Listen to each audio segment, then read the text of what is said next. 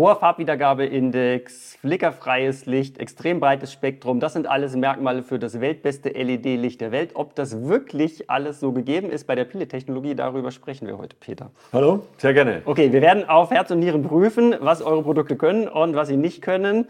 Äh, ja, wir werden jetzt gleich mal in den Prüfstand gehen.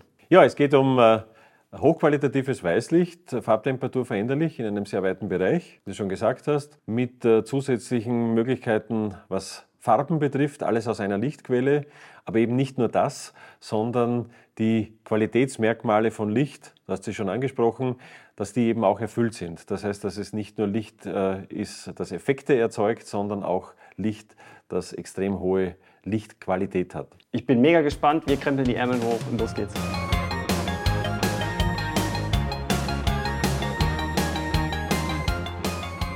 Erstmal Peter, vielen Dank für die Einladung. Vielleicht stellst du dich in drei Sätzen ganz kurz vor, einfach damit wir Orientierung haben. Wo sind wir heute? Und dann steigen wir mal ein. Gerne. Vielen Dank fürs Kommen. Mein Name ist Peter Haumer, ich bin hier im Technical Sales bei Lumitech Kiteo. Warum Lumitech Kiteo? Die Kiteo ist eine 100% Tochter der Firma Lumitech und äh, die Firma Lumitech beschäftigt sich seit 1997, seit ihrer Gründung mit LED für die verschiedensten Beleuchtungsanwendungen und Zwecke. Und die Kiteo hat äh, im Portfolio äh, ein fertiges Leuchtenprogramm mit unterschiedlichen LED-Technologien, worauf wir wahrscheinlich dann noch im Laufe des Gesprächs näher zu sprechen kommen werden. Ja, also ich bin ja seit 2010 in dieser Smart Home-Branche unterwegs und das allererste Video, wenn man auf unserem Casario YouTube-Kanal zurückrollt, ganz zurück, das ist jetzt glaube ich fast zwölf Jahre her, war tatsächlich, dass ich diesen Kiteo K-Spot auf dem Schreibtisch hatte, damals mit noch nicht ganz ausentwickelter Technologie, beziehungsweise damals war es äh, DMX-Technik hinten dran als Steuerung und ja. es gab keine KNX-Anbindung und meine ja, Bastelvision war halt, weil ich fand das Produkt cool und ich wollte es unbedingt in die KNX-Welt bringen und äh, habe damit gebastelt und gespielt und so eine Gateway dran gestüpselt und so ist das allererste Video damals entstanden auf dem Casayo-Kanal. Und deswegen ist das für mich ein bisschen besonders, heute hier zu sein, weil sich jetzt der Kreis quasi schließt, nach zwölf Jahren ja. tatsächlich mal hier sein zu dürfen und ja, äh, ja, euch mal persönlich dann kennenzulernen. Und das freut mich ganz besonders. Ja, das freut mich, dass es so einen Einstieg gegeben hat und dass sich da jetzt wieder der, der Kreis zu schließen beginnt. Ne? Und das merkt man ja auch hier, wenn man ähm, so die Räumlichkeiten sieht und äh, die Menschen hier kennenlernt. Das ist die Begeisterung für Technik Technologie, die uns ja aus unterschiedlichen Blickwinkeln vereint, auf jeden Fall. Ich habe ja immer die Brille auf, okay, da ist ein Kunde, der will ein cooles Produkt haben, äh, beziehungsweise wir suchen ja einfach coole Produkte, die den hohen Anforderungen, die wir in Kundenprojekten haben, dann gerecht werden. Und ja, das war vor zwölf Jahren schon irgendwie klar, dass diese Kiteo-Produkte besonders sind irgendwie im Markt und dass sie Alleinstellungsmerkmale haben. Und ja, da würde ich gerne heute mit dir ein bisschen ausloten, ja, sehr gerne. Um was geht es eigentlich? Ähm, und ja, was ist auch das Besondere an den Produkten? Mhm. Ja. Also vielleicht erstmal zur begrifflichen Einordnung. Kiteo ist die, die Marke quasi. Ja? Genau. Und darunter haben wir verschiedene Produkte. Und diese besondere Lichttechnologie nennt ihr ja Pilet, richtig? Genau. Okay, kannst du einfach ganz, noch mal ganz kurz erklären, was heißt das oder was, was, was muss man sich darunter vorstellen? Mhm.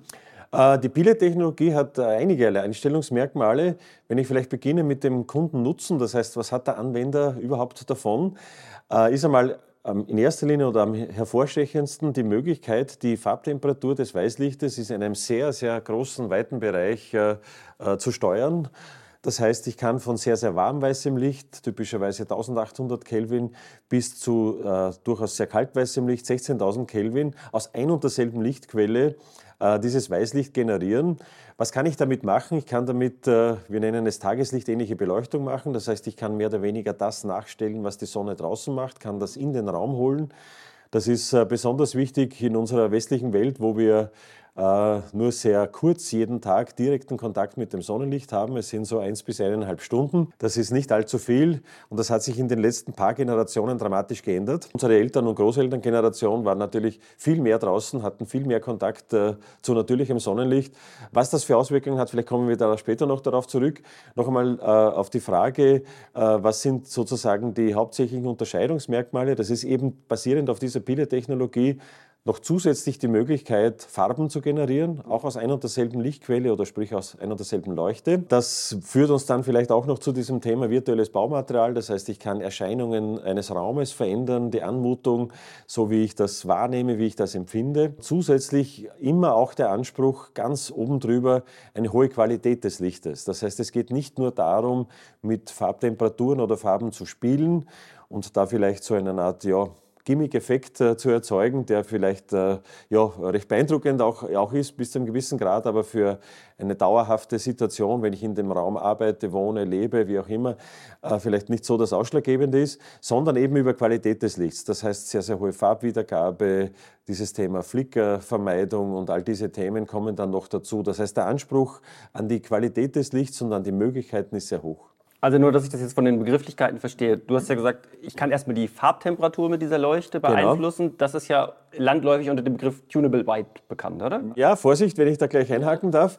Uh, Tunable White bezeichnet typischerweise am Markt uh, Technologien, wo zwei uh, LED-Kanäle, also eine warmweiße und eine kaltweiße LED gemischt werden. Damit kann ich in einem sehr engen, kleinen Bereich die Farbtemperatur verändern also technisch gesprochen, was ich dann wirklich rausbekomme, ist so zwischen 3000 und 6000 Kelvin. Das heißt, das ist nicht allzu weit. Und das Ganze kann ich dann nur, ein bisschen mathematisch gesagt, entlang einer Geraden machen. Das heißt, ich bin nicht auf der sogenannten Planck'schen Kurve.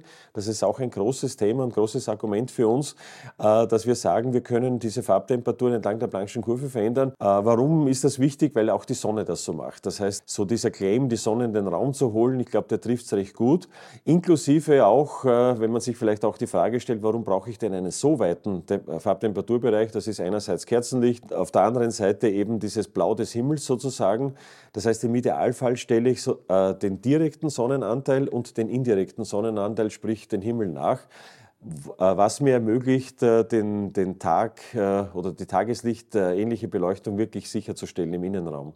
Okay, also nur, dass ich das jetzt von der Begrifflichkeit verstehe, dass ähm, Tunable White ist halt, ich habe ein gewisses Spektrum und in diesem Spektrum kann ich quasi, ich sag mal, von kaltem Licht zu warmem Licht mhm. meine Farbtemperatur in Kelvin beeinflussen. Genau. Und euer Spektrum ist halt deutlich größer. Genau. Und wir können das ja mal einblenden hier in dem Video. Es geht halt entlang dieser Planck'schen Kurve. Ja. Und dann da drumherum gibt es einen größeren Farbraum. Das ist mhm. jetzt dann wird es nochmal ein bisschen technischer. Und ihr nennt es dann aber Human-Centric Lighting, oder? Ja, also mit, mit Begrifflichkeiten, wir nennen es äh, tageslichtähnliche Beleuchtung. Ja. Äh, zum Thema Human-Centric Lighting kann ich auch sagen, das ist ein Begriff, der kam so 2012 äh, sozusagen auf die europäische Welt. Und zwar war es äh, Titel einer Studie von Lighting Europe und ZVI und die haben das so genannt. Ähm, mittlerweile, aus meiner persönlichen Sicht, äh, ist es so, dass der Begriff auch ein bisschen missbräuchlich verwendet wird. Das heißt, es sind schnell mal gewisse Lösungen, werden als HCL oder Human-Centric Lighting bezeichnet, die aber ja, also der krasseste Fall, der mir untergekommen ist, dass eine Lichtlösung mit einer fixen Lichtfarbe, die aber dimmbar war, als Human-Centric Lighting bezeichnet wurde. Das würde ich nicht so sehen, also das ist zu kurz gegriffen aus meiner Sicht.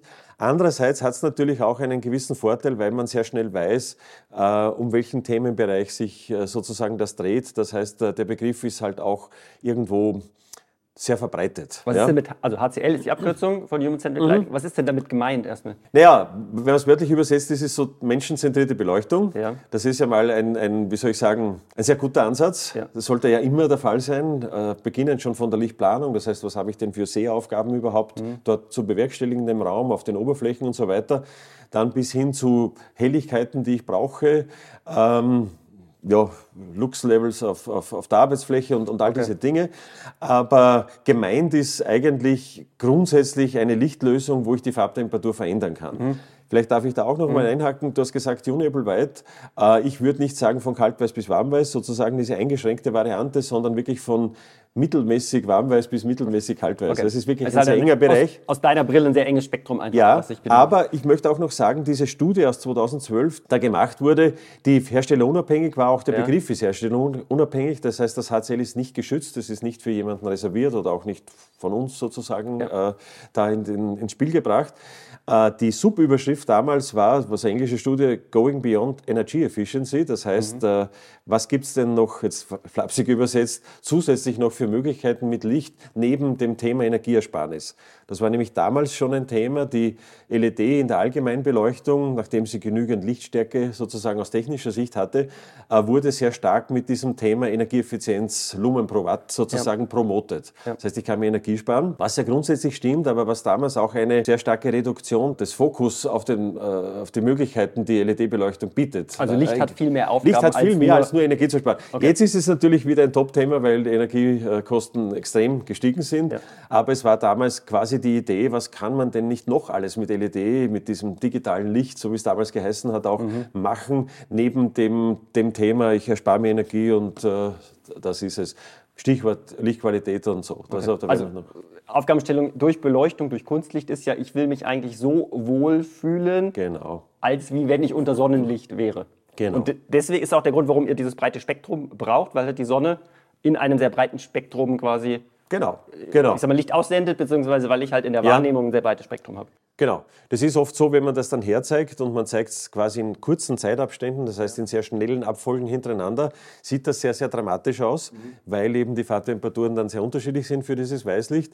Das ist tatsächlich so, dass einem ja, normalen, idealen Tag ohne Bewölkung und so weiter ist ja auch unterschiedlich, dass sich da auch die Farbtemperaturen sehr stark ändern. Nur geht das über einen langen Zeitraum, das heißt von Sonnenaufgang bis Sonnenuntergang.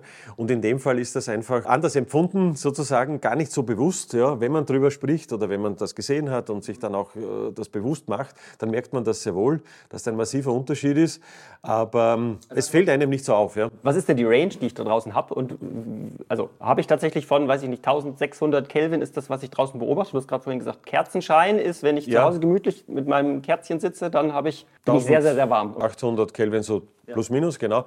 Doch, ich habe draußen wirklich so die volle Range, die auch die, die Pile-Technologie bietet, die eben Basis ist für, für die Hauptproduktgruppe bei Kiteo an Leuchten, weil ich sehr wohl beim Sonnenaufgang, beim Sonnenuntergang äh, also man kennt ja diese Bilder, die auch immer wieder gerne gepostet werden, wo ich eben sehr, sehr warme, äh, warmweiße Warmtöne drinnen habe und bis hin auch zu sehr kaltweißem Licht. Also im Prinzip hast du ja gesagt, dass eure Range im Prinzip von 1600 Kelvin bis 16.000 Kelvin ist und dass die Sonne das ja im Prinzip auch abbildet, dieses Spektrum, richtig? Genau, also die Sonne und der Himmel, das sind genau genommen 1800 Kelvin. Ja, das bildet genau das ab, was das Tageslicht draußen macht, das heißt beginnend mit einem Sonnenaufgang, der sehr, sehr warmweiß ist, der eben diesem Kerzenlichtbereich sozusagen ist, eigentlich von der Farbtemperatur bis äh, Mittag äh, kaltweißes Licht und am Abend wieder Sonnenuntergang und im indirekten Anteil sozusagen der Himmel rauf bis zu diesen 16.000 Kelvin. So, und das habt ihr in das Produkt gepackt, beziehungsweise habt das Produkt so designt, dass ihr diese äh, Range abbilden könnt. Was ist jetzt der, der Benefit für den Bewohner? Also kann man das, kann man das messen? Gibt es da Studien zu? Oder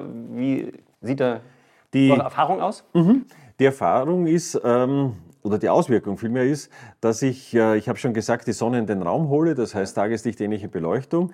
Und es gibt äh, diesen Zusammenhang mit, äh, das nennt sich intrinsisch photosensitive retinale Ganglienzellen. Das ist erst um das Jahr 2000 dieser Zusammenhang auch entdeckt worden, wo man festgestellt hat, dass Je höher der Blauanteil im Licht ist, das heißt je kaltweißer das Licht ist, umso mehr wird in erster Linie das Schlafhormon Melatonin unterdrückt. Das heißt im Umkehrschluss, ich bin aktiver, konzentrierter, all diese Dinge.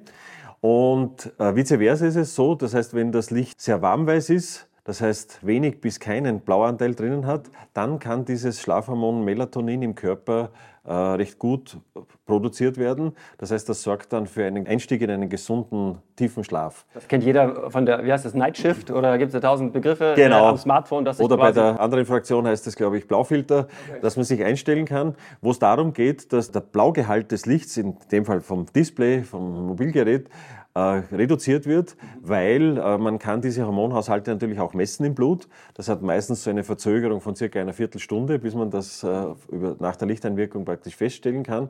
Und das, was du angesprochen hast mit diesen Mobilgeräten, dient eben dazu, dass man diesen Blauanteil insbesondere in der Phase, bevor man einschlafen sollte oder einschlafen will, möglichst gering hält, damit das möglichst wenig Einfluss hat. So kennt man das. Äh, unsere Philosophie oder unsere Idee ist, dass das Ganze über den Tag gezogen wird mit Tagesverläufen. Das heißt, dass das in sehr kleinen Schritten diese Änderungen passieren, damit eben das so ähnlich wie möglich ist, was äh, unter Sonnenlicht passiert. Also ich bilde im Prinzip die Farbtemperatur des Sonnenlichts über den genau. Tagesverlauf genau. nach in meiner Beleuchtung im Innenraum. Genau. Und das hat einen gewissen äh, Benefit, weil ich quasi vom Biorhythmus dann so programmiert bin und bleibe wie das natürliche Licht mich viele tausend Jahre quasi äh, draußen auch programmiert. Ganz genau, das ist entwicklungsgeschichtlich eben so eingeprägt. Es geht da um den sogenannten zirkadianen Rhythmus, das heißt, das ist dieser 24-Stunden-Rhythmus, der biologisch gesehen ein bisschen länger als 24 Stunden ist, auch bei Männern und Frauen ein bisschen unterschiedlich, so wir reden da von 20, 25 Minuten Abweichung. Und man würde, äh, wenn man jetzt keinen Lichteinfluss oder Trigger hat, sozusagen da aus dem Ruder laufen. Das ist übrigens auch bei Demenzkranken der Fall. Gibt es diese Fälle, wo sie dann um drei Uhr in der Früh aufstehen und zu kochen beginnen und so weiter. Da stimmt eben dieser Tagesrhythmus nicht mehr zusammen. Und Licht ist ein ganz großer Trigger, äh, insbesondere am Morgen, diese innere Uhr, diesen zirkadianen Rhythmus jeden Tag wieder aufs Neue zu stellen. Und wir brauchen das, weil wir eben, wie ich auch vorhin schon gesagt habe, nur mehr ganz wenig draußen sind. Das heißt, dieser, dieses natürliche Resetten oder Nachstellen dieser inneren Uhr jeden Tag passiert so nicht mehr. Damit sollte es äh, im Innenraum über die Allgemeinbeleuchtung äh, folgen. Okay, das heißt, da gibt es wissenschaftliche Forschung tatsächlich dazu, mhm. die belegt, dass wenn ich meine Beleuchtung dem Sonnenlicht nachempfinde, das positive Effekte hat auf ich sag mal, das Wohlbefinden und auf den Schlaf-Wach-Rhythmus, was dann genau. insgesamt einfach positive Effekte sind. Das ist eigentlich der Haupteffekt, diese Auswirkung auf einen besseren Schlaf-Wach-Rhythmus oder Tag-Nacht-Rhythmus. Das heißt, es geht uns auch, und das ist auch ganz wichtig, finde ich, weil da kommen auch sehr schnell oft Diskussionen auf. Äh, wir wollen hier animieren, aber nicht manipulieren. Äh, das heißt, dieser Energiegewinn unter Anführungszeichen ist eine mittel- bis langfristige Geschichte, wo ich mir das eben über einen besseren Schlaf, über besseren Tag-Nacht-Rhythmus heraushole und nicht kurzfristig hier irgendwie pushen möchte, damit ich da für eine halbe Stunde quasi unter Strom stehe und unter Lichtstrom. Das ist nicht unser Zugang und auch nicht unser, unsere Philosophie. Also du hast jetzt zwei Sachen angesprochen. Das eine ist ja, dass wir LED-Licht haben, um effizient unterwegs zu sein, also genau. einmal energieeffizient. Das zweite ist jetzt quasi die biorhythmische Betrachtung, ja. die ihr abbildet. Äh, das dritte ist aber noch das Wohlfühlen im Raum. Also das ist ja nochmal eine andere Dimension. Durch hochwertiges Licht versucht ihr ja quasi, ich sag mal, eine, ein angenehmes Gefühl im Raum zu kreieren, damit ich mich gerne auch in so einem Raum aufhalten mag. Mhm. Das kann einerseits so eine Art, äh, wir haben jetzt eben über diese biologische Komponente ja. gesprochen, über diese Auswirkungen auf den menschlichen Körper. Äh, dann gibt es natürlich auch noch eine, ja, ich würde sagen, psychologische Auswirkung, wo ich sage, wie wie du gesagt hast, wie wohl fühle ich mich, wie, wie angenehm ist die Erscheinung. Es äh, ist ja auch so, äh, man sagt ja auch zu Recht immer wieder, Licht ist nicht sichtbar, aber Licht macht sichtbar. Das heißt, ich habe diesen Effekt auch bei verschiedenen Oberflächen. Wenn ich jetzt im Wohnbereich bleibe, sind das äh, Tischoberflächen, Böden, Wände und so weiter, die unterschiedlich angenehm aussehen. Und darüber hinaus wieder zurückkommen, was ich auch ganz am Beginn gesagt habe, es geht immer auch ganz stark um das Thema Lichtqualität. Das heißt nicht nur um diese losgelösten Einzel Teile, über die wir schon geredet haben, sondern dass ich grundsätzlich sage, das Licht ist von der Leuchte her äh, richtig gemacht, das heißt entblendet, äh, all diese Dinge, die wichtig sind, richtet das Licht in die Richtung, wo ich es brauche. Das hängt dann natürlich auch mit Lichtplanung zusammen, aber eben auch technisch äh, messbare Werte wie zum Beispiel Farbwiedergabe. Da geht es darum, ist die Lichtquelle ein Vollspektrum-Angebot an das Auge sozusagen. Das, was übrigens die Sonne auch ist. Und das ist natürlich das, was, wonach das, äh, der, der menschliche Körper auch die Wahrnehmung strebt. Mhm. Da ist es zum Beispiel so, ich zitiere das auch gerne, wenn es um das Thema Manipulation geht und wenn man da vielleicht Ängste hat, wenn man Tagesverläufe in, in Räume einspielt und so weiter, was passiert da und so. Ich würde sagen, seit 40, 50 oder die letzten 40, 50 Jahren wurden wir durch Verwendung von Leuchtstoffröhren massiv, dauerhaft, äh, permanent manipuliert, weil dieses Licht war ein Licht, das typischerweise nicht volles Spektrum hatte, sondern nur einzelne Segmente, oft auch sogar ganz fast perfide ausgerichtet auf das Helligkeitsempfinden des Auges. Das heißt, es wurde Helligkeit vorgegaukelt.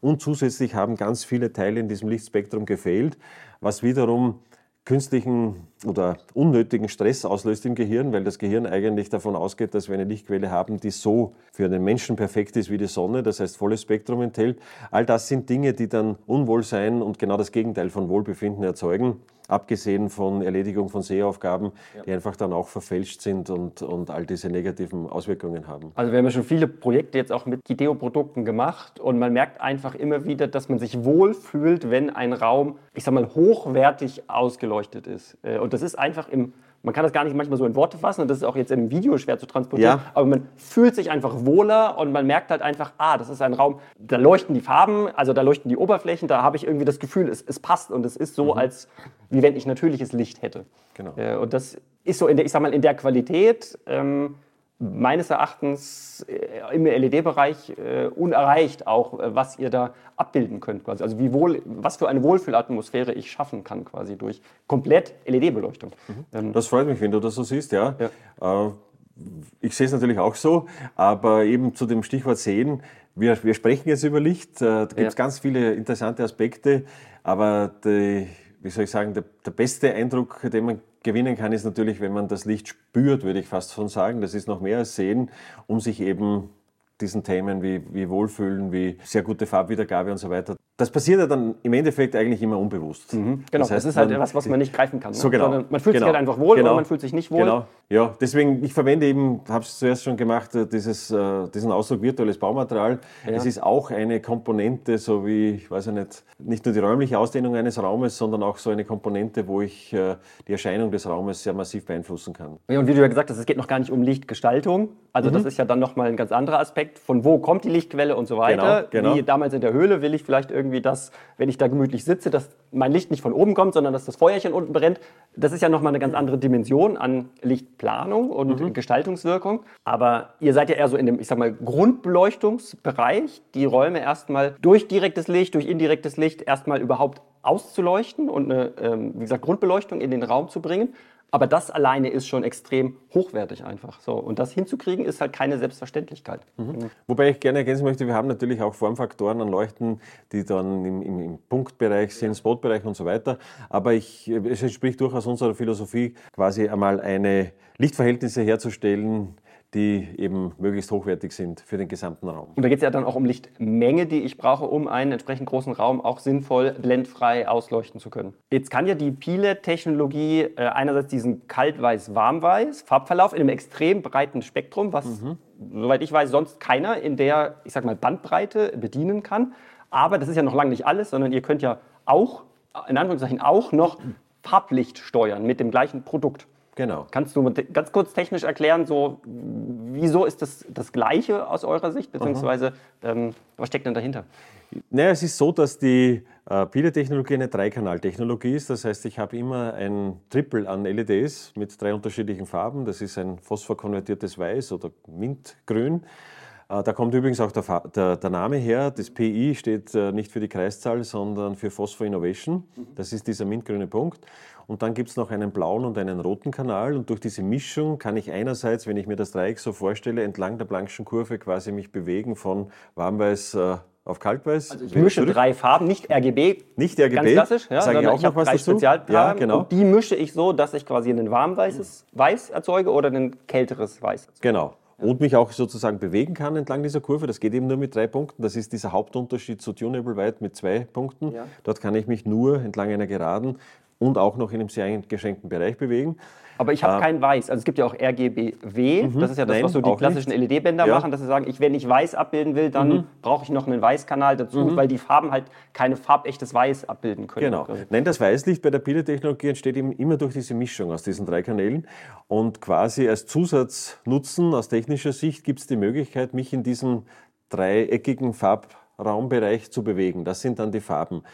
Vielleicht auch ganz offen gesprochen, es gibt eine einzige Einschränkung, was die Farben betrifft, und zwar ist das sattes Grün. Äh, das hat aber damit zu tun, dass dieses Billardsystem eben kein RGB-System ist. Ein RGB-System wäre eben äh, Rot, Grün und Blau und das Grün im satten, gesättigten Grünbereich. Ja. Äh, das ist für Farbdarstellungen sehr gut geeignet, keine Frage. Aber im Weißlichtbereich ergibt es ein, typischerweise einen sehr schlechten Farbwiedergabeindex. Also dieser CRI-Wert ist dann typisch bei unter 50 und das ist wirklich grottenschlecht. Man kennt es vielleicht aus dem Bühnenbeleuchtungsbereich. Dort wird äh, oft äh, RGB-Beleuchtung auch für Weißlicht äh, verwendet. Und das ist dann, wenn man das einmal gesehen hat, auf so großen Bühnen so ein körniges Weiß. Das heißt, man hat immer so das Gefühl, das besteht aus lauter einzelnen Mischlichtpunkten eigentlich. Ja. Und das war nicht das Ziel. Das Ziel war und ist immer bei der Pilot-Technologie dieses hochqualitative, farbtemperaturveränderliche Weißlicht plus eben die Farben, die in diesem Dreieck sich zusätzlich ergeben als Möglichkeit, auch farblich äh, aus ein und derselben Lichtquelle, das ist auch wichtig, das äh, herauszubekommen. Also ist, ist, jetzt, ich will nicht sagen, äh, ist jetzt die, Far also ist die Möglichkeit, die einzelnen Farben einzusteuern, ein Abfallprodukt aus dem Wunsch, diese Planck'sche Kurve abzubilden? Mhm. Nachdem wir sehr nachhaltig sind, würde ich sagen, es ist kein Abfallprodukt, ja. sondern ein Nebenprodukt. Ja. Äh, von der Seite her, äh, es ist unterschiedlich in den Projekten. Es ist äh, manches Mal wirklich einfach ein Zusatznutzen, der mhm. genutzt wird oder auch nicht. Ja.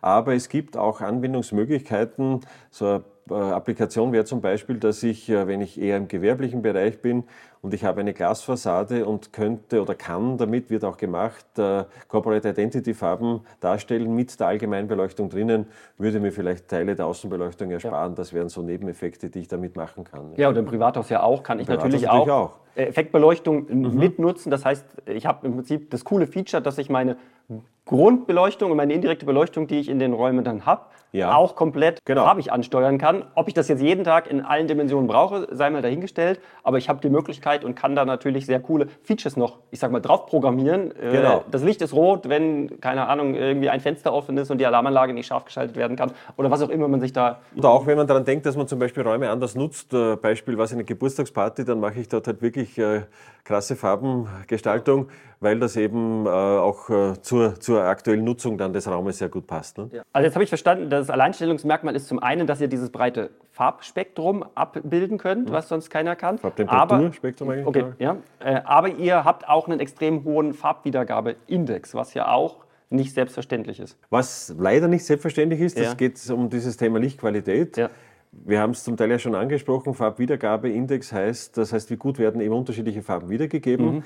Ähm, das klingt zunächst einmal banal, ist es aber nicht. Äh, hängt großteils einmal grundsätzlich davon ab, sind alle Farben in diesem Wellenlängenspektrum enthalten. Ich wiederhole mich, äh, Licht ist nicht sichtbar, sondern Licht macht sichtbar. Da gibt es einen typischen Wert, der nennt sich CRI, mhm. Color Rendering Index. Da ist der Maximalwert 100, also die Sonne ist da die Referenz. Auch die Glühbirne hat übrigens in den meisten Fällen 100, das ist auch ganz interessant. Mhm. Dafür war es ja sehr, sehr schlecht in der Energieeffizienz, wie wir wissen. Da sind wir klassisch deutlich über 90, was diese Werte betrifft. Aber wir als Gideo geben auch schon seit vielen Jahren auch Farbwiedergabeindizes an nach einer anderen Norm, sogenannten TM30. Warum? Weil bei diesem klassischen CAI im Normalfall nur acht Farben verwendet werden als Referenzfarben und das sind Pastelltöne, also keine gesättigten satten Farben. Da wäre der erste Wert der neunte Wert, dieser R9, den man öfter liest, das ist rot. Mhm. Ähm, das, hat was mit der Historie zu tun, ne? von diesem CRI, wo das herkommt, oder? Naja, ich würde mal sagen, das ist jetzt eine Spekulation oder Vermutung von mir, aber ich glaube, ich, nicht, ich liege nicht ganz falsch, dass die äh, äh normative Festlegung dieser CRI-Referenzfarben, dieser ersten acht Farben, möglicherweise auch den Herstellern von Leuchtstoffröhren entgegengekommen ist, weil die natürlich dann ganz gute Werte erreichen konnten, obwohl eigentlich wirklich das, was man typischerweise als normaler Mensch als Farbe bezeichnet, das nicht äh, enthält. Da gibt es eben äh, auch neuere Standards, die aus den USA kommen, wo wir 99 Referenzfarben haben, wo auch Abweichungen in verschiedenen Farbgruppen und so weiter beschrieben werden. Das würde wahrscheinlich jetzt hier zu weit führen, aber wo es einfach noch klarer und offensichtlicher ist, äh, wie gut die Farbwiedergabe auch für satte Farben tatsächlich ist und wo auch eventuell ja, Schwächen, äh, wenn man es mit äh, Wettbewerbsprodukten vergleicht. Also ist es eigentlich ein bisschen ungerecht, die Qualität des Lichtes auf diesen CRI-Wert größer 90 runterzubrechen, weil es eigentlich zu kurz greift. Es also greift auch wenn es halt marketingmäßig. Ganz genau. Ganz genau. Also das ist, was ich im Datenblatt ja. irgendwo lese. Ja. Es gibt übrigens vielleicht einen für, für einen Anwender oder für einen normalen User auch so ein, ist kein Trick, aber so quasi ein Hinweis, äh, den man auch gerne verwenden kann, wenn man jetzt kein Messgerät hat für die Farbwiedergabe und vielleicht irgendwie sich die Frage stellt, ob die aktuelle Lichtquelle da jetzt besonders gut oder vielleicht besonders schlecht ist. Man möge sich äh, die, seine eigenen Hände ansehen unter ja. dem Licht. Warum ist das so? Weil erstens einmal da auch ein Rotanteil notwendig ist, der, wo es manches Mal Schwächen gibt bei gewissen Lichtquellen und andererseits, weil man die Farbe der Hände einfach sehr gut kennt über viele Jahre und unter verschiedensten Lichtbedingungen. Und das funktioniert wirklich relativ gut, äh, dass man das so quasi mal auf den ersten Blick äh, äh, sich anschauen kann, wie, wie, wie denn die Farbwiedergabe so einer Lichtquelle ausschauen könnte. Also da seid ihr auf jeden Fall, ich sag mal, am oberen Ende des Spektrums in der Qualität dabei. Und ein weiterer wichtiger Punkt ist vielleicht auch noch so das Flickerverhalten, die Frequenz des LED-Lichts. Also um ein LED zu dimmen, muss ich ja das LED-Signal, ich sag mal, zerhacken und in für das menschliche Auge nicht sichtbare mhm. An-Aus-Impulse. Ich müsste es nicht grundsätzlich zwingend zerhacken. Es gibt zwei Möglichkeiten, ja. LED-Licht zu dimmen. Das eine nennt sich Stromdimmung, das heißt, ich reduziere, wenn gewollt, wenn ich dimmen möchte, sozusagen die Menge des Stroms, mhm. äh, äh, der durch die LED läuft. Da wäre ein kontinuierlicher Licht, also elektrischer Strom und auch Lichtstrom dann, äh, der sich ergibt. Der Nachteil von dieser Technologie ist, dass der Farbort, das heißt, wo sich genau in diesem CE-Diagrammen der Farbort befindet, beim Dimmen über Stromdimmung typischerweise sehr stark verschiebt. Das mhm. heißt, das Licht würde nicht nur weniger hell sein, sondern auch anders aussehen im Vergleich zu 100% nicht gedimmt. Mhm. Deswegen ist es praktisch üblich oder Standard, dass man mit sogenannter Pulsweitenmodulation äh, das Licht also die LEDs kurzfristig ein- und ausschaltet. Das hat den Vorteil, dass ich, wenn ich eingeschaltet habe, in der Zeit zu 100 Prozent bestrome. Wir machen das auch und zwar deswegen, weil wir natürlich sehr hohen Aufwand treiben, um sehr äh, fahrbortgenau zu sein.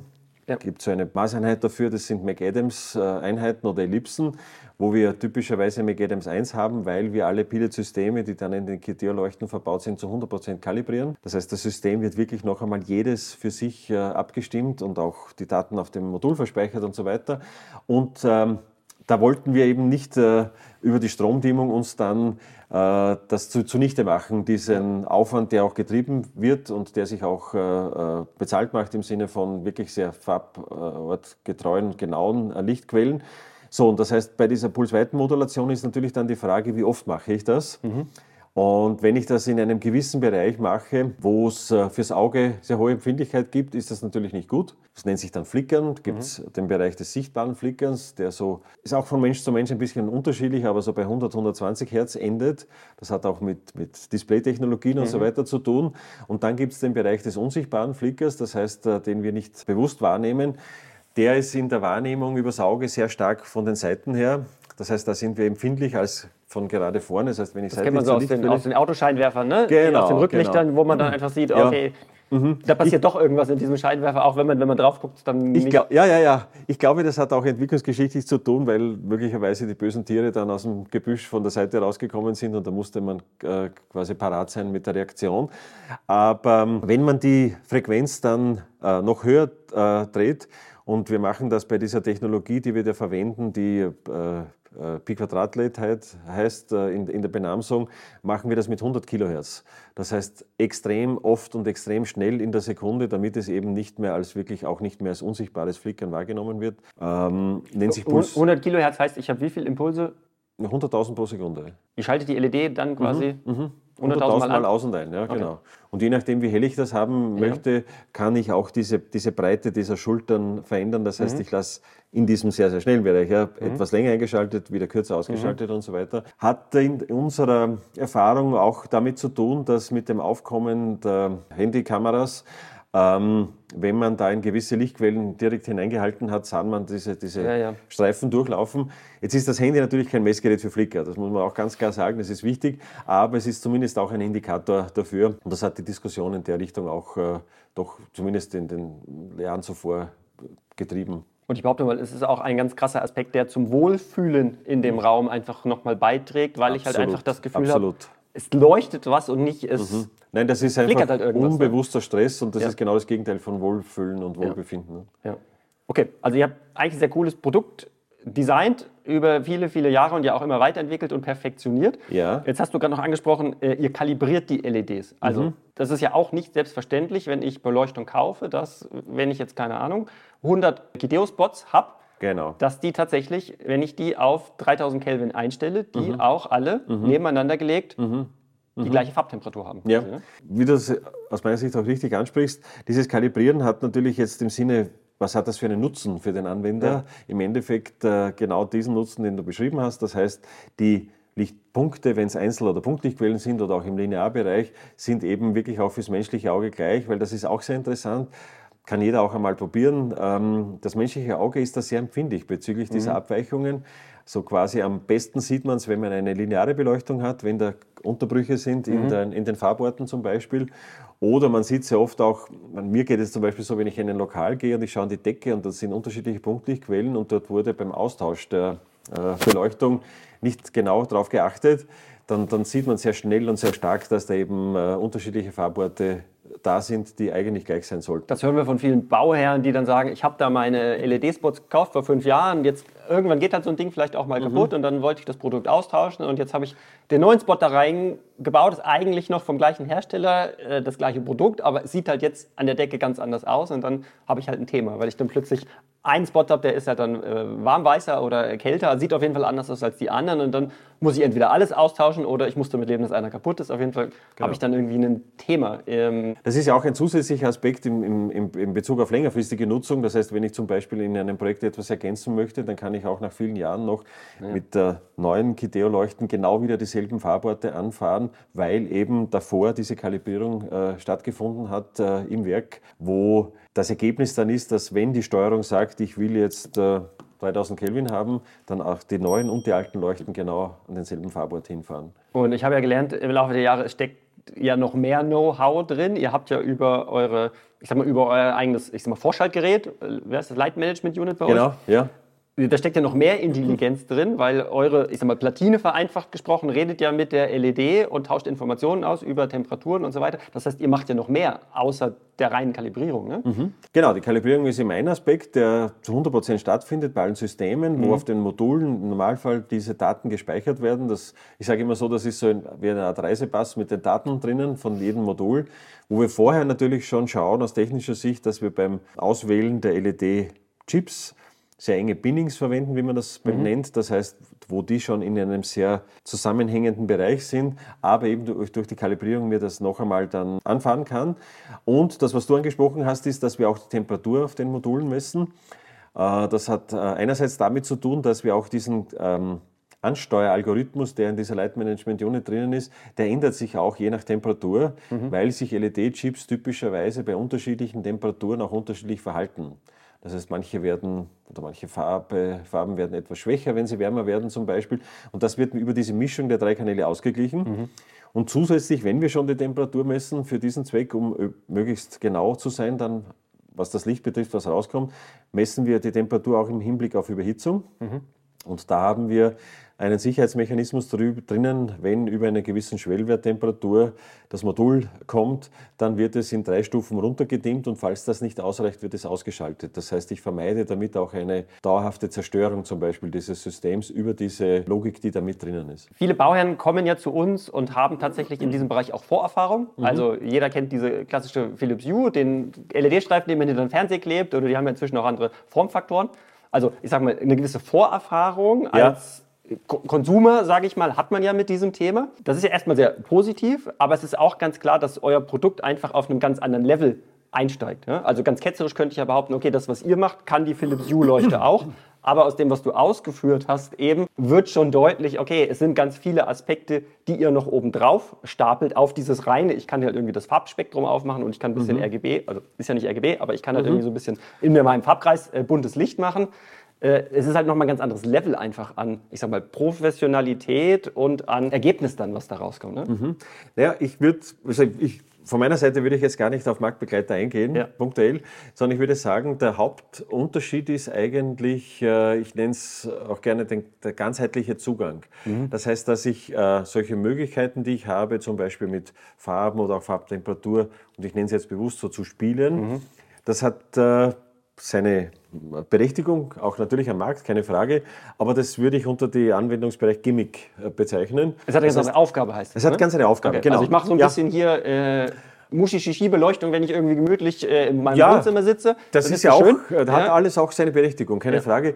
Der Zugang von Kideo ist einfach, dass ich sage, die Aufgabenstellung sehe ich viel größer, ja. unter Anführungszeichen, das heißt ganzheitlicher, ich habe schon gesagt, die Sonne in den Raum zu holen, tageslichtähnliche Beleuchtung, das ist der Zugang.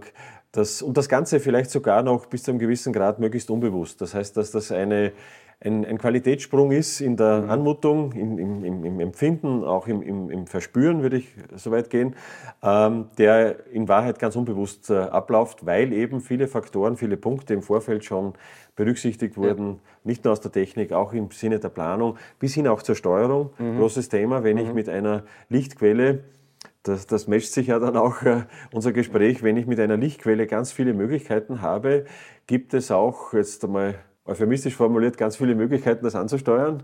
Äh, und wo es viele Möglichkeiten gibt, gibt es auch viele Möglichkeiten, das vielleicht nicht ganz naja, und ich sag mal, äh, wenn ich mit einem Funkprotokoll unterwegs bin, dann habe ich halt alle Vorteile im Sinne der Einfachheit, der Inbetriebnahme, genau. Nachrüstung genau. und so weiter, klar. Ja. Ich habe aber auch alle Nachteile, weil ich halt mit Funk unterwegs bin und wir wollen ja in den Planungen professionelle Lösungen abliefern, die ja auch, ich sag mal, zehn Jahre wartungsfrei funktionieren. Das ist ja der Anspruch. Und das kriege ich halt mit einem Funkprotokoll äh, in der Dimension halt einfach nicht hin. Also die Erfahrung machen viele Bauherren dann auch selber. Das funktioniert bis zu einem gewissen Grad, aber irgendwann ah, ist mal die Lampe ausgelernt oder funktioniert nicht mehr. Also es hat halt einfach Grenzen. Äh, ja, diese es, ich glaube, es hängt Gimmick, auch immer, wie du es nennst, genau. Ne? Ich glaube, es hängt auch immer davon ab, in welcher Situation ich bin. Wenn ich im Neubaubereich bin, habe ich natürlich ganz andere Möglichkeiten, ja. äh, zusätzliche Verkabelungen vorzusehen und so weiter. Das, das läuft quasi mit, oder? Jetzt vom, vom, genau. vom Aufwand her.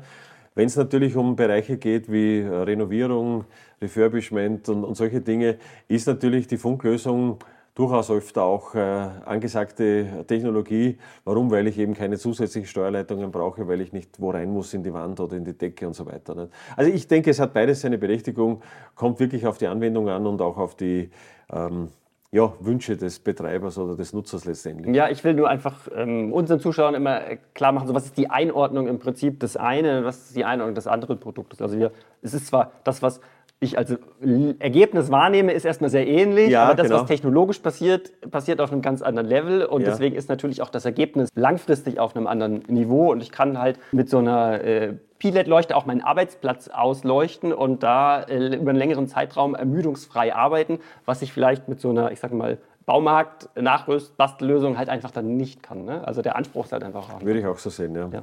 Und die Lichtmenge, die ich natürlich aus einem Produkt rauskriege, ist bei euch ja auch, ich sag mal, deutlich höher als das, was aus einem klassischen LED-Streifen rauskommt, beziehungsweise was halt aus so einer äh, Retrofit-Birne rauskommt. Weil natürlich dann auch Kühlmanagement und so weiter hinten dran ein Thema ist. Ganz genau, genau. Ja. Das ist natürlich ein Thema, speziell bei, bei Tape-Lösungen. Ja. Aber ich würde eben immer wieder sagen, es, ist, es geht um so einen ganzheitlichen Zugang. Das heißt, auch die Lichtmenge alleine ist nicht äh, für sich das, das Alleinkriterium, mhm. äh, sondern es, es, es, es müssen, wenn es wirklich gut sein oder gut werden soll, wirklich viele Faktoren zusammenspielen, die, die ja. im Ganzen dann dieses, dieses ja, sehr gute, äh, hochqualitative Licht ergeben. Ja, ja, bin ich ganz bei dir.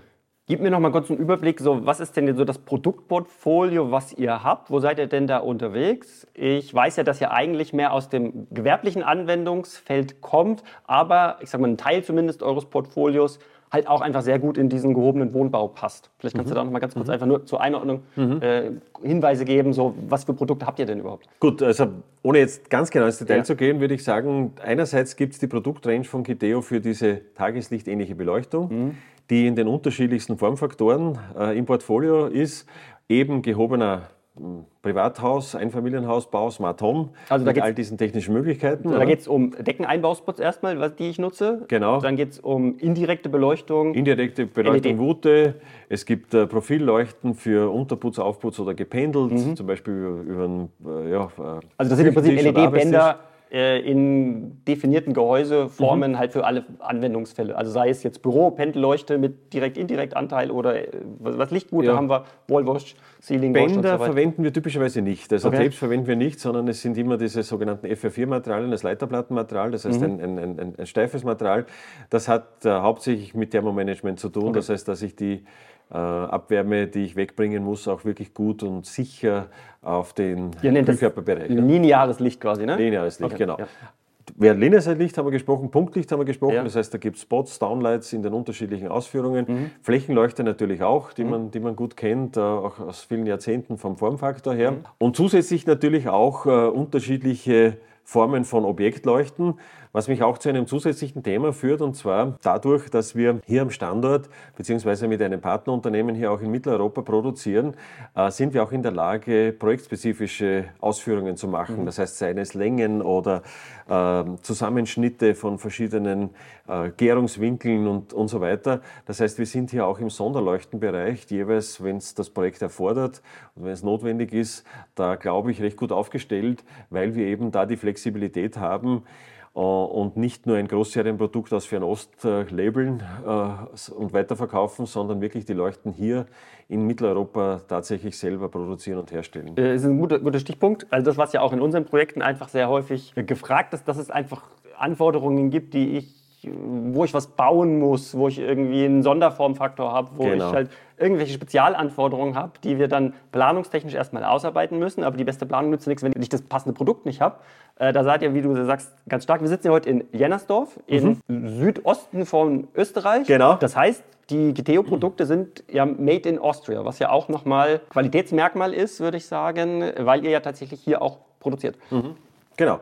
Also wir sind hier, wie du auch beschrieben hast, wir sind also für die Vorstellung, wir sind so circa zwei Autostunden südlich von Wien mhm. und eine Autostunde östlich von Graz so in diesem Dreiländereck Österreich, Ungarn, Slowenien und eben im Südosten von Österreich. Und wir produzieren hier, und zwar nicht nur den mechanischen Zusammenbau der Leuchten, sondern auch äh, LED-Module, Bestückung, äh, Elektroniken und so weiter. Dadurch sind wir natürlich sehr flexibel einerseits äh, andererseits aber auch, so wie uns die letzten Jahre gelehrt haben, und ich fürchte, dass wir da auch nicht so schnell rauskommen aus verschiedensten Gründen, Krisenherde, die es da gibt auf der Welt, äh, die diese typischen Lieferketten behindern oder auch teilweise phasenweise unterbrechen, wo wir auch in dieser vergangenen äh, Pandemiezeit zum Beispiel davon praktisch verschont geblieben sind, weil wir eben sehr viel hier selber fertigen und es entspricht auch unserer Philosophie. Also wir, es wird alles hier entwickelt und es wird alles hier beziehungsweise mit Partnerunternehmen wirklich aus Mittelzentraleuropa gefertigt. Mhm. Also ich meine, Qualität mit all diesen Konsequenzen hat natürlich ihren Preis mhm. und es ist ja kein Geheimnis, dass jetzt, ich sage mal, so ein ähm, Pillet-Produkt etwas hochpreisiger ist als das klassische, ich will es gar nicht sagen, Baumarktprodukt, damit kann man es ja gar nicht vergleichen, aber ihr seid natürlich eher hochpreisig aber halt auch qualitativ hochwertig einfach. Ne? Das, ähm, es ist ja kein Mismatch, äh, ein mhm. Produkt zu designen, was halt einfach ähm, am oberen Ende der Qualitätsskala ist und dann logischerweise natürlich auch einen etwas höheren Preis hat. Also mhm. das widerspricht sich ja nicht. Genau. Aber es ist immer noch preiswert, weil es den Preis wert ist, äh, ganz, ganz buchstäblich gesprochen. Das heißt, von der Seite habe ich eben diese Zusatznutzen, die ich, es ist natürlich auch immer die Frage, womit ich es vergleiche. Ja, ne? genau. Und hier auch noch einmal wirklich auf die Lichtqualität zu achten, zahlt sich aus, buchstäblich, ja, weil ich ja dann viele Jahre oder vielleicht sogar Jahrzehnte unter dem Licht verbringe. Und äh, wie wir auch gesprochen haben, wir sind sehr viel drinnen, viel mehr als unsere Vorfahren äh, vor 100 Jahren zum Beispiel. Und das macht natürlich auch was äh, mit einem selbst, äh, ob diese Lichtqualität gegeben ist, ob ich mich da tatsächlich auch unbewusst wohlfühle. Deswegen finde ich es sehr wichtig, dass wir mal so ein paar Aspekte aufgerollt haben, die ich sag mal, das Produkt differenzieren, beziehungsweise was Alleinstellungsmerkmale einfach sind, weil wir ja ganz oft in unseren Planungen diesen Äpfel mit Birnen-Vergleich haben. Ja. ja. Und das genau. ist sehr schwierig als Bauherr ja. einfach zu verstehen, warum ist denn das jetzt teurer oder warum ist es anders? Ähm, diese Differenzierung ist einfach sehr schwierig, weil man sehr tief technisch einsteigen muss, um überhaupt die Unterschiede zu verstehen. Mhm. Ja? Also wer kann denn mit dem CRI wirklich was anfangen und wer kann es denn wirklich bewerten? Das ist ja so die Schwierigkeit, ja. die ich als, äh, ich sag mal, auch einmal im Leben Häuslebauer, egal in welcher äh, Preiskategorie einfach habe. Ich muss halt einfach ganz viele Entscheidungen treffen und muss ganz viele Bewertungen irgendwie intern ablaufen lassen und das ist sehr schwierig.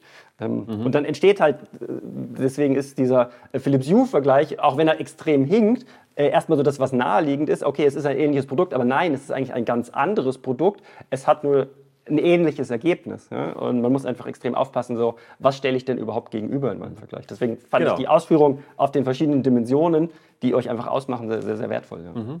Vielleicht können wir als letzten Aspekt noch kurz über Nachhaltigkeit reden. Also auch das mhm, ist ja ein ist immer gut, wichtigerer ja. Aspekt mhm, in der, mhm. sowohl in der Planung als auch dann in der Realisierung, auch über den Lebenszyklus eines Gebäudes mhm, und so weiter. Mhm, mhm. Was ist denn da der Ansatz, den Kitio verfolgt? Ja, also äh, zum Thema Nachhaltigkeit ähm, ist für, für uns also nicht, war nie nur ein Schlagwort, aber auch speziell jetzt nicht äh, muss man ja auch immer ja, sauber formulieren, weil es da ja auch so Themen gibt wie Greenwashing und so weiter, das heißt, wo Dinge behauptet werden, ja. um Dinge zu behübschen und beschönigen und so weiter. Äh, unser Zugang ist insofern auch ein doppelt nachhaltiger, weil wir auch schon von der Entwicklungsphase an das mit berücksichtigen. Das heißt, wir verwenden hochwertige und hochqualitative Rohmaterialien. Schauen wir darauf, wie, wie dort die äh, CO2-Bilanz zum Beispiel aussieht. Äh, Aluminium kommt sehr oft vor in, in, in Leuchten klarerweise als äh, äh, mechanisches Material. Und auch was die Konstruktionen betrifft, dass wir vermeiden, äh, Verbundwerkstoffe zu haben. Das heißt, dass ich dann am Ende des Lebenszyklus eines Produktes, auch wenn es sehr lange hält, irgendwann tritt dieser Fall ein, dass ich zumindest die unterschiedlichen Materialgruppen relativ einfach und gut und schnell trennen kann. Mhm. Das ist das eine. Natürlich ist auch das Thema grundsätzlich Effizienz, das heißt Lumen pro Watt, wir hatten ganz am Anfang gesprochen, was gibt es denn zusätzlich für Möglichkeiten neben der Energieeffizienz ja. mit Licht? Da, da, sind wir jetzt auch ins Detail gegangen. Aber natürlich ist das auch ein äh, großes Thema, weil jedes Watt, das ich nicht verbrauche, habe ich eingespart. Also das ist die höchste Ersparnis. Nicht? Ähm, Darf ich kurz sagen, ist die LED da ausentwickelt? Also ist dieses Thema, wie viel Licht kann ich aus, einer, aus einem Chip rausholen? Wie ist da so die Entwicklungskurve? Also ich glaube, dass ich so wie, wie typisch bei vielen technisch-physikalischen Entwicklungen, dass irgendwann einmal in die Sättigung geht. Ja. Das heißt, dass so die Verbesserung über die Zeit nur noch minimal ist einfach. Eher minimal ist, dass ja. sich das irgendwann asymptotisch sozusagen ja. wo einem, einem, einem Grenzwert annähert. Also in dieser Phase sind wir auf jeden Fall schon, was LED... Ich glaube schon, ja. Also es, natürlich sind im ja, Wikipedia oder bei anderen Veröffentlichungen Werte weit über 200 Lumen pro Watt zum Beispiel für Weißlicht-LEDs drinnen. Oft muss man da aber genau schauen, da gibt es dann Wasserkühlung und so weiter dazu. Mhm. Das heißt, das sind äh, Umgebungsbedingungen, die nicht real sind. Ja, ich meine, wir sind da schon ziemlich am, am, am, am Limit. Wobei, da gibt es natürlich auch noch interessante Aspekte, wo ich sage, natürlich kann ich mit dieser Farbkonversion, mit diesen Phosphoren, ist da auch möglicherweise dort und da noch Optimierungen drinnen. Da sind wir auch mit so einem äh, äh, lokalen Innovationspreis ausgezeichnet worden mhm. für so eine Entwicklung äh, im Jahr zuvor. Und, glaube ich, auch ein großes Thema, wie nutze ich das Licht, das mir die eigentliche Lichtquelle aussendet im Sinne von Lichtrichtung. Das heißt, bekomme ich das Licht dorthin, wo ich es brauche, wo ich es haben möchte, oder verbrate, verbrenne ich sozusagen Energie und also Licht ja. Äh, zuerst und dann damit auch indirekte Energie, indem ich etwas ausleuchte oder anleuchte, was ich nicht brauche zum Beispiel. Mhm. Hängt auch sehr stark und wieder dieser gesamthafte Ansatz. Ähm, wie plane ich das Licht? Ich kann das ja mal kurz einblenden jo. hier in dem Video. Da gibt es ja die verschiedenen Linsen auf euren Linearleuchten, mit genau, denen ich dann Beispiel. Das ist 15 Grad, 8 Grad äh, mhm. genau die Lichtrichtung auch definieren mhm. kann, mhm. äh, wo mhm. ich das Licht halt hinlenken mhm. möchte. Und das führt mich eigentlich beides, sowohl dieses äh, Thema Lichtlenkung oder Lichtrichtung, aber auch das zuvor ähm, gestellte Frage zum Thema Nachhaltigkeit zu einem Thema, das sehr aktuell ist und das auch ein zusätzliches Produkt Portfolio oder einen zusätzlichen Produktbereich äh, generiert hat, und zwar diese aktuelle äh, Fragestellung oder Themenstellung, dass Leuchtstoffröhren seit Ende August äh, 2023 ausgefasst wurden, das heißt ein Verkaufsverbot de facto mhm. besteht und dass es dafür Nachfolgelösungen gibt und geben muss. Und Gideo bietet da wirklich eine sogenannte Refit. Ich werde vielleicht auch versuchen zu erklären, warum wir es Refit nennen mhm. und nicht Retrofit. Das ist ein kleiner feiner Unterschied. An die, wo wir lineare Lichtlösungen anbieten als Ersatz für Leuchtstoffröhren, die weitaus effizienter sind, was die Lichteffizienz der Leuchte selber betrifft, aber auch, muss ich vorstellen, Leuchtstoffröhre hatte diese 360 Grad Lichtabstrahlung. Äh, und diese Leuchten, diese Refit-Leuchten von GT haben 120 Grad, das heißt, ich kriege das Licht wirklich in die Richtung, wo ich es tatsächlich benötige. Ich kann das über sehr kluge, äh, geschickte Systeme, Magnetclips zum Beispiel, befestigen in mhm. bestehende Leuchtkörper. Das heißt, ich kann zum Beispiel das Metallgehäuse von einer Rasterleuchte bestehen lassen, was nicht nur nachhaltig ist im Sinne von Nachnutzung des bestehenden Gehäuses, sondern auch die, Sachlage vereinfacht, weil ich nicht an der Decke arbeiten muss. Das heißt, ich muss genau, die keine Umrüstung ist ja teuer, ne? ausreißen ich, ja. und habe auch keinen neuen Deckenlichtspiegel sozusagen ja. drin in der Decke. Es ist Technisch gesehen ist es so, dass wir eine neue Leuchte dort einbauen, das heißt mhm. eine neue lineare Leuchte, die alle Prüfungen hat, alle Prüfzeichen hat. Da gibt es auch Themen, wenn, das, äh, wenn ich nur das Leuchtmittel wechsle, muss ich ein neues Typenschild anbringen mhm. als der Elektroinstallateur, der das macht, mit diesen neuen Leistungswerten. Die Prüfzeichen verlieren ihre Gültigkeit, weil die Leuchte wurde ja geprüft mit dem ursprünglichen Leuchtmittel und das war damals die äh, Leuchtstoffröhre. Das heißt, ein bloßer Tausch von der Leuchtstoffröhre hin zu einer LED-Tube mhm. ähm, ist aus unserer Sicht aus verschiedenen Gründen nicht zu empfehlen und teilweise auch gefährlich und ich würde sagen, ja, äh, auch rechtlich nicht ganz ohne, was Haftungsfragen und so weiter betrifft, eben aus diesen genannten Gründen.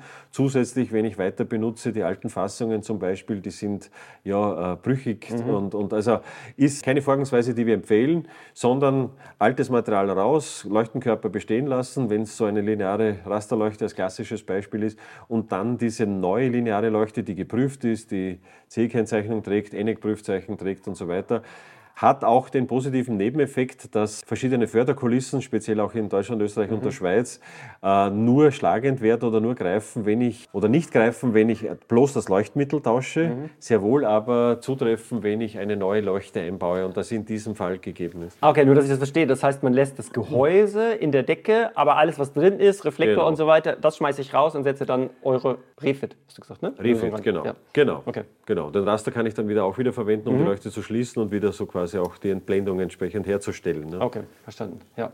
Äh, das ist vielleicht auch für die Einordnung nochmal wichtig. Also dieses, ich sag mal, Marktsegment, wo wir jetzt unterwegs sind oder wo wir eure Produkte einsetzen im gehobenen Einfamilienhausbereich, mhm. ist ein Bereich, den ihr habt, aber natürlich nicht der einzige. Das heißt, die äh, Pilot-Produkte und diese Technologien kommen im großen Stil ja auch, ich sag mal, in Schulen, in äh, Universitäten, im öffentlichen Bereich irgendwo auch zum genau. Einsatz. Also ihr habt ja nicht speziell für den Privathausmarkt entwickelt, sondern im Prinzip ist es ein ein Anwendungsfall von vielen. Äh, das heißt, eure Erfahrung ist natürlich auch viel breiter als, ich sage mal, die paar Privathäuser, die da äh, mit dieser Technologie geplant werden. Ja. ja, es ist beides äh, in unserem Fokusgebiet, ja. logischerweise. Aber ja, es gibt auch sehr viele gewerbliche Anwendungen, wo es mhm. eben um größere Büroflächen geht und ja, Schulen wurden schon genannt, mhm. so in diese Richtung, genau. Okay, vielen Dank, Peter. Als letzten Punkt vielleicht noch ähm, ganz kurz das Thema Ansteuerung. Also Lichtsteuern ist ja auch einfach aus unserer Planungsbrille einfach ein wichtiges Thema. Für uns ist die Welt einfach, wenn wir eine DALI-fähige Leuchte haben, dann können wir es einfach in unsere Haussteuerungssysteme sauber einbinden. Jetzt gibt es ja auch den DALI 2.0 Standard, da gibt es das Protokoll DT8, das geht jetzt technisch zu weit. Damit kann ich sauber auch Farbspektrum und auch warm-weiß-kalt-weiß abbilden, Farbtemperatur ansteuern. Das könnt ihr? Ja. Äh, damit ist eigentlich aus unserer Sicht der Haken grün. Äh, ihr könnt natürlich auch nachrüsten, ihr könnt auch Funk. Sagt da mal vielleicht noch kurz mhm. einen Satz zu. Genau, da haben wir den, also neben diesem drahtgebundenen DALI-Standard, DT8, ja. du hast schon gesagt, haben wir als äh, Wireless-Funklösung den Zigbee-Standard mhm. auch als Möglichkeit implementiert. Also man kann auch irgendwo was nachrüsten und da auch, mhm.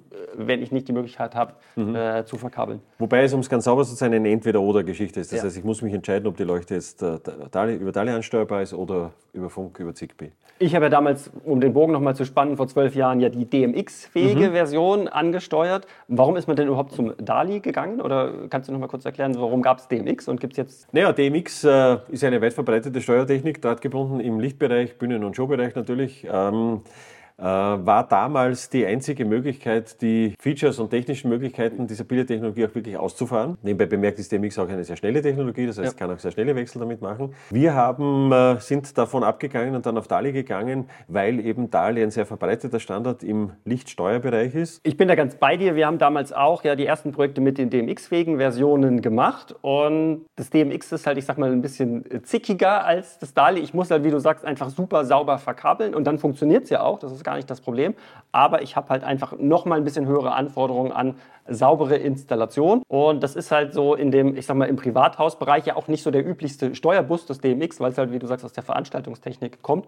Deswegen ist es für uns super einfach, jetzt quasi eure Produkte mit einzubinden, weil jetzt habe ich einfach DALI, da habe ich klassisch DALI auf KNX-Gateways, kann auch andere Objektleuchten, die DALI-fähig sind, einfach in dem gleichen äh, Steuerbus mit einbinden. Mhm. Und für uns ist da die Welt auf jeden Fall sehr viel einfacher geworden seitdem. Absolut. Ich würde sagen, der Standard ist äh, für Lichtsteuerung im, ja. im allgemeinen Beleuchtungsbereich und es kann sich eben einer KNX-Hierarchie unterordnen und dementsprechend dann Teil dieser übergeordneten Steuerung auch sein. Ne? Peter, vielen Dank für diese super ausführlichen Erläuterungen. Das ist auf jeden Fall eine Detailtiefe, die ja, man selten von einem Hersteller auch kriegt. Äh, so, ich sag mal, so tiefe Informationen über die Produkte, über die Technologie. Und das ist auf jeden Fall für unsere Bauherren auch super wertvoll, was einfach über diese Technologie zu erfahren und zu lernen. Äh, weil es sind ja einfach coole Produkte, aber man muss sie auch erstmal verstehen äh, und einordnen können, quasi, damit man weiß, was man da vor sich hat. Vielen Dank für deinen Besuch ja. und dass wir auch die Möglichkeit hatten, hier das äh, auch darzulegen. Wenn das für dich interessant ist und du dich für das Thema Human-Centric Lightning interessierst oder in deiner Neubau-Projekt-Planungsphase gerade bist und Unterstützung suchst, einerseits im Bereich Lichtplanung allgemein, aber ganz im Speziellen auch natürlich jetzt im Bereich HCL, komm einfach auf uns zu, buch ein kostenloses Beratungsgespräch auf www.casayo.de Termin. Wir sprechen über dein Projekt, finden raus, ob und wie wir dir helfen können und abonniere unseren Kanal, dann sehen wir uns im nächsten Video ganz bald wieder. Bis dann.